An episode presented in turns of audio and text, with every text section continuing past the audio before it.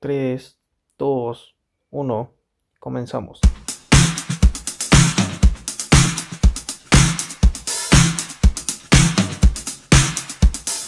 Hola, ¿qué tal? ¿Cómo estás? Espero que te encuentres bien.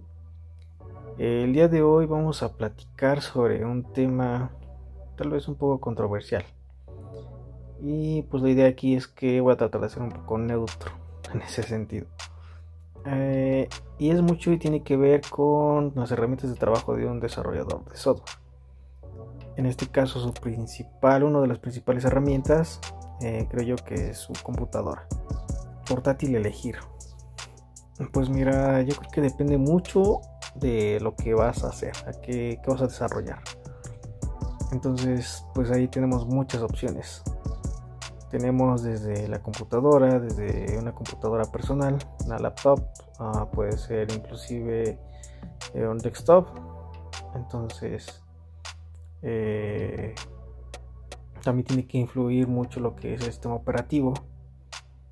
Entonces aquí sí depende mucho lo que quieras hacer. Sé que va a ser contradictorio porque pues va a haber muchas personas que aman trabajar en Windows, aman trabajar en Linux, aman trabajar en Unix, o aman trabajar en una PC de escritorio, aman trabajar en una laptop de X marca, en una Mac, eh, pues ahí sí hay de, todo, ¿no? Entonces, creo yo que el mejor consejo que puedo darles es que usen las herramientas con las cuales se sientan a gusto. No porque sea por moda, no porque sea barato, no porque sea caro, sino con lo que te sientas a gusto.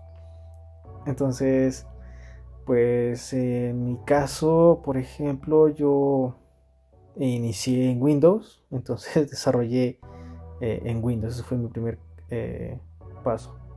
Después, obviamente, conociendo a más personas eh, en otros ambientes como estudiante, llegué a Linux. Y pues en Linux, no me da pena decirlo, yo inicié también como un con un sistema operativo muy amigable. En aquel entonces era, era Ubuntu. Se le puede hacer muchas cosas con el famoso compis, tratar de modificar las cosas como se veían.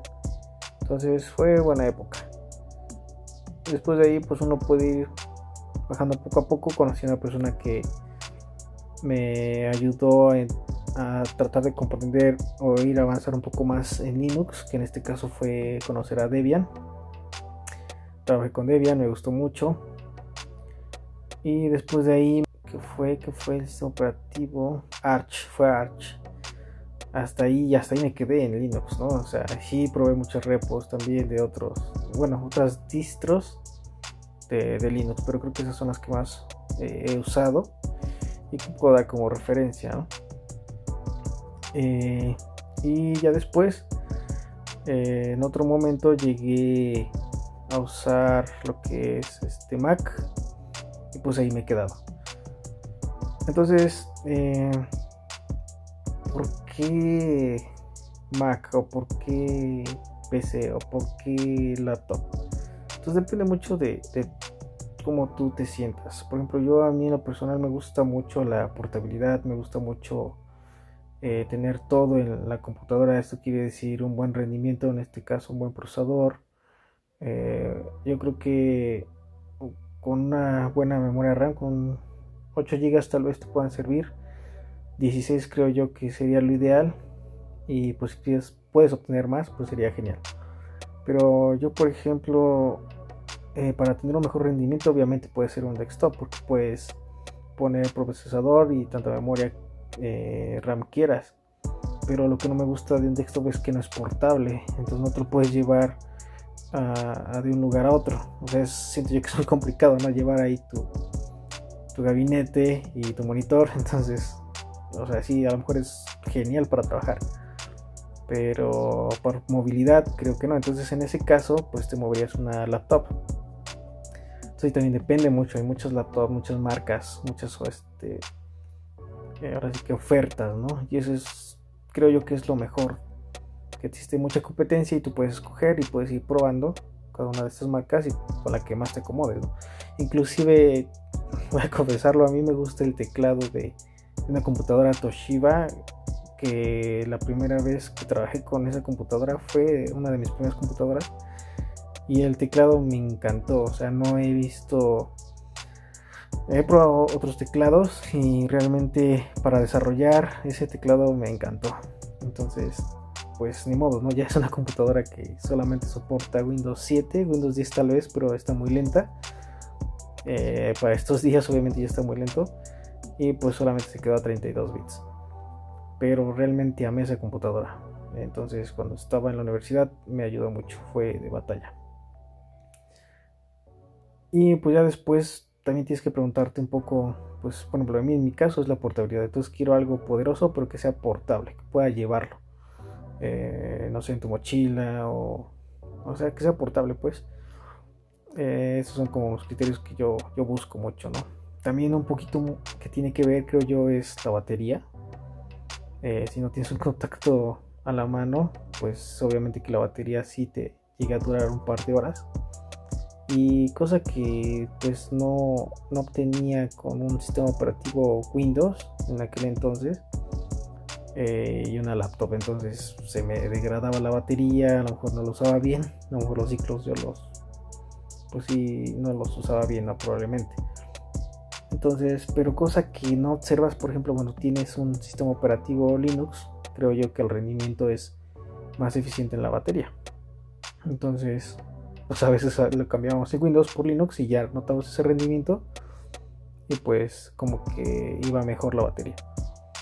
Pero ya después llega uno a Mac y dices, oye, pues es portable, tiene una buena batería, este, puedes tener buen hardware, buen procesador, memoria RAM.